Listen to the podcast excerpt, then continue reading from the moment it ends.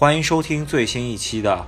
笑看世界杯节目，我觉得昨天那一场比赛完了以后，世界杯进入第二个小高潮吧。是听了我们之前节目的朋友们应该知道，我们说过，在世界杯第二轮小组赛的时候，最重要的一场比赛就是昨天晚上阿根廷跟克罗地亚的比赛，然后还打出了一个赛前怎么也想不到的比分吧。对，我觉得这个阿根廷零比三不敌克罗地亚，算是一个非常惊人的比分了。我完全没有想到会踢成这样，即使我们昨天也。预测到了一些过程，但没想到结果是这么的凄凉。对，首先大方向来说，我们并不看好阿根廷能够全取三分。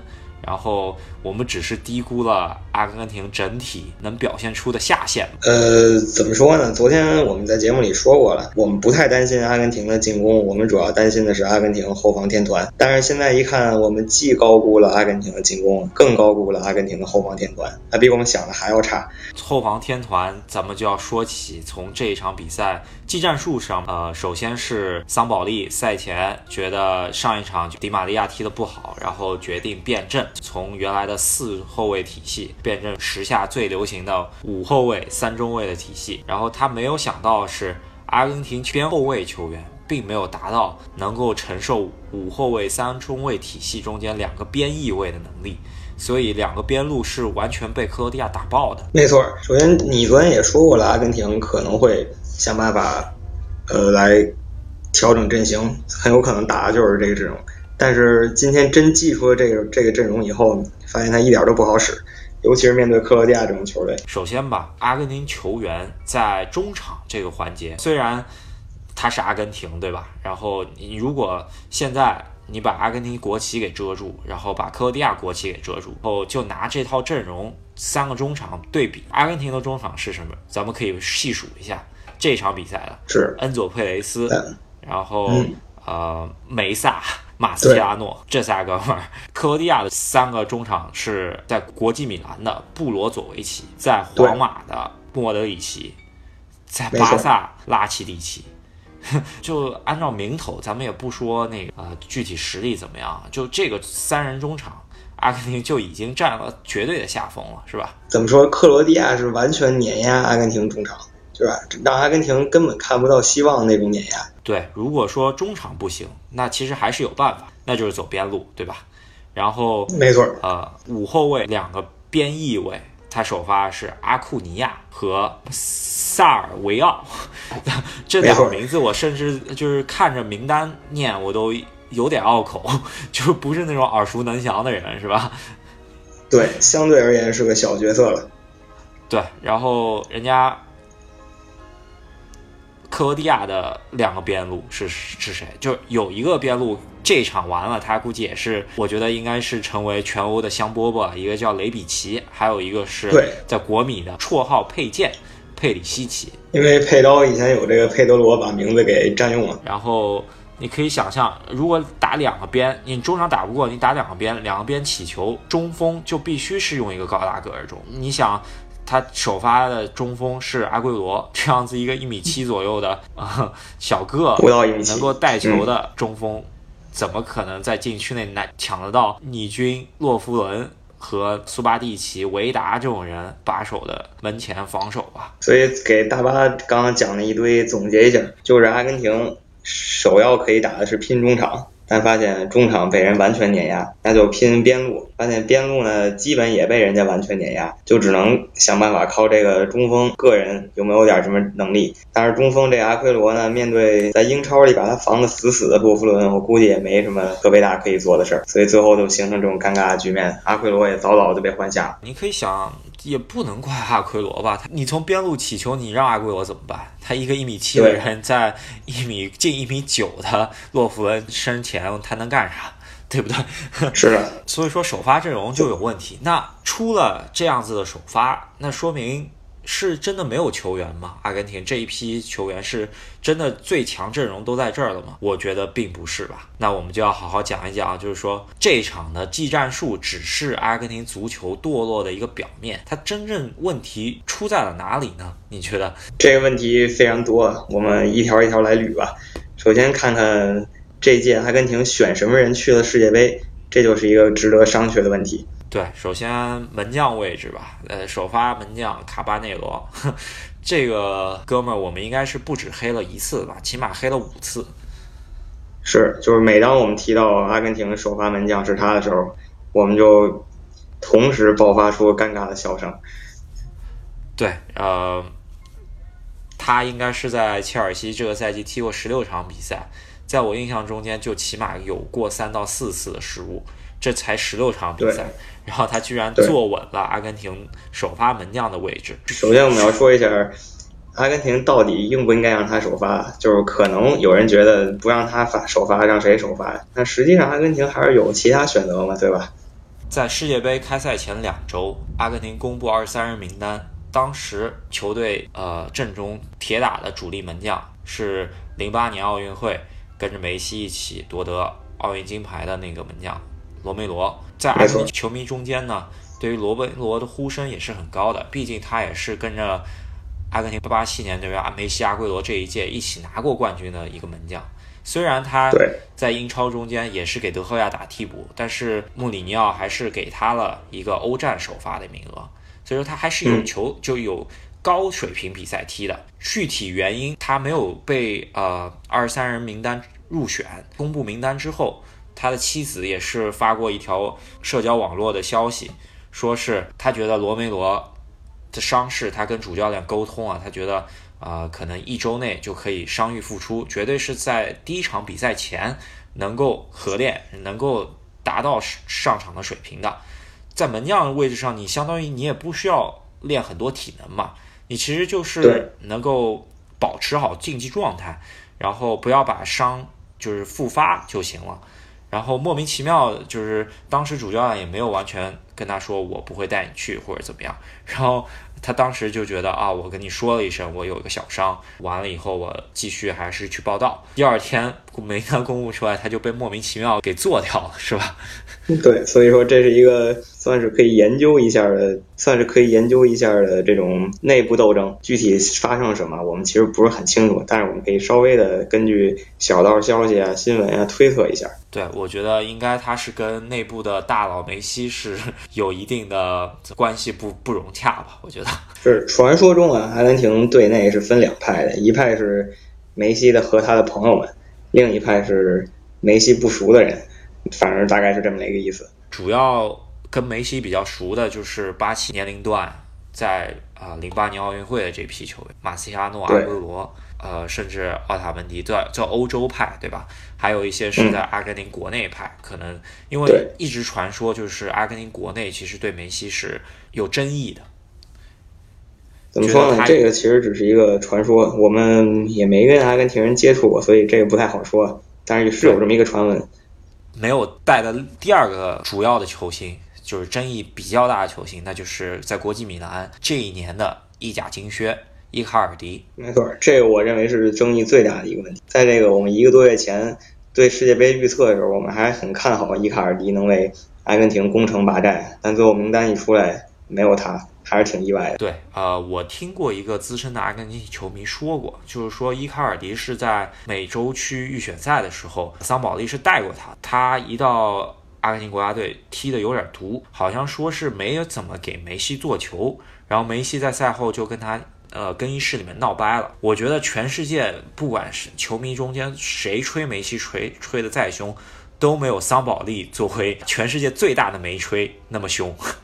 就是说，桑保利要做的任务其实就是把梅西安抚好，然后不管怎么样，梅西的利益放为放在第一。对，感觉桑保利的作用就是让梅西开心，然后整场比赛由梅西来指挥，而并不是他那个所谓的主教练。但是说的可能有点过，但是大家可以理解我们这个意思。对，伊卡尔迪跟梅西在赛场上有一点小摩擦之后，伊卡尔迪被雪藏。那还有一个球员是。带了的，但是这 这一届比赛完全都没怎么好好用，对吧？没错，嗯，那就是在尤文打核心的迪巴拉。怎么说？就是在今年尤文图斯比赛里，迪巴拉我们能看到状态是非常好，所以大家也很期待他在世界杯上能有所表现，也算是给阿根廷。这个神锋的传统有一个接班人吧，但是教练基本不给他机会。这场呢，他上了，上了以后呢，形如影身，也没得到什么镜头，搞得好多人第一反应觉得他们根本没上似的。我前面跟 B 强同学在聊，我说，呃，迪巴拉这场没上吧？其实是我看比赛的时候，正好他换人的时候没注意，然后其实他是上了，在在他上了之后的三十分钟内，他他应该是没有出现在屏幕内三十秒以上，不然我会应该是会记住。我还对，反正这也是以前我们看球常黑别人的一个方法，就是说谁谁谁上场以后，我就看见你有一次换人露了个脸，再也没看见过你。但是没想到在这种高水平比赛里，一个被我们寄予厚望的球员，正好应验了这句话。只能说阿根廷的中场是有多么混乱，这样子一个在中场能拿球的组织型前前场，居然一次拿球都没有。那我们再说一下这一场最为令梅吹们还能够有一条遮羞布，就是说，并不是梅西自己失误了，并不像上一场冰岛，是梅西自己把球队的前途给葬送了。这一场，那只能说梅西也是背锅了吧？只能说，那就是卡巴内罗那个神级发挥吧。我作为一个利物浦球迷，心情一下好多了。虽然我觉得卡巴列罗很难过。这还，我希望切尔西，呃，主教练不管是谁啊，孔蒂也好，或者某某，在看到这场比赛之后，请不要再再用卡巴内罗。你，可以考虑一下，呃，卡利乌斯嘛。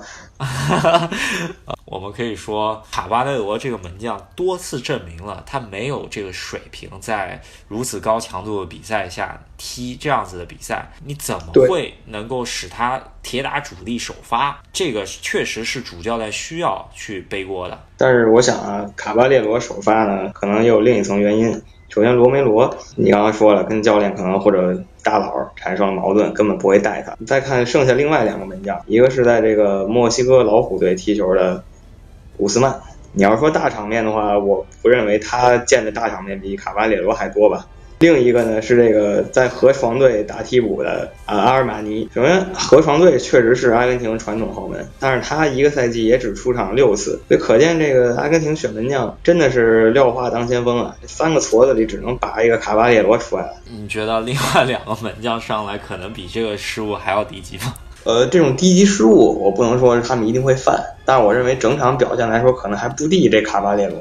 当然，我们也，嗯，他也没上，你也不好意思，不好这么说。我们只能说，从纸面实力上来看，选这卡巴列罗也是无奈之举。当然，罗梅罗，我觉得是更好的选择。但是，既然教练不愿意要他，你只能选这卡巴列罗了。在我们录节目的同时呢，也是传出了一个最新的消息啊，对，桑保利应该是直接被做下课了，就是他并没有被辞职，或者说呃被炒鱿鱼。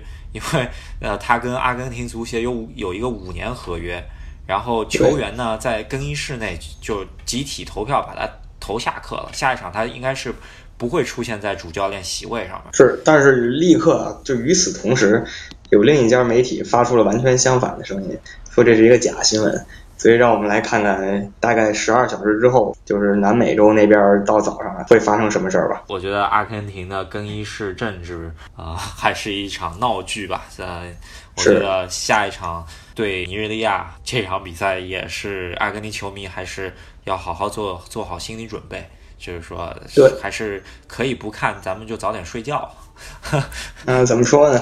首先，你阿根廷球迷，我今天看有论坛里还在想，通过这个理论上出现出现的可能啊，抓住最后一线生机，一路再打进什么八强啊、四强啊。我觉得这对尼日利亚来说是很不公平的。人家尼日利亚没没少跟阿根廷队踢，而且每次踢的都不怂，踢的都不错。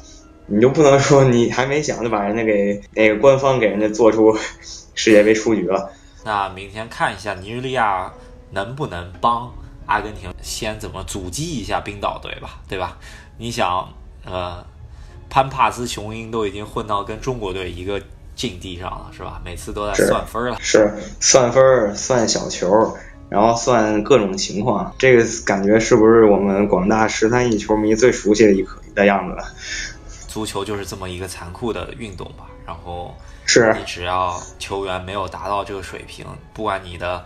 胸前是印着几颗星，你都会就是这样被淘汰了，是吧？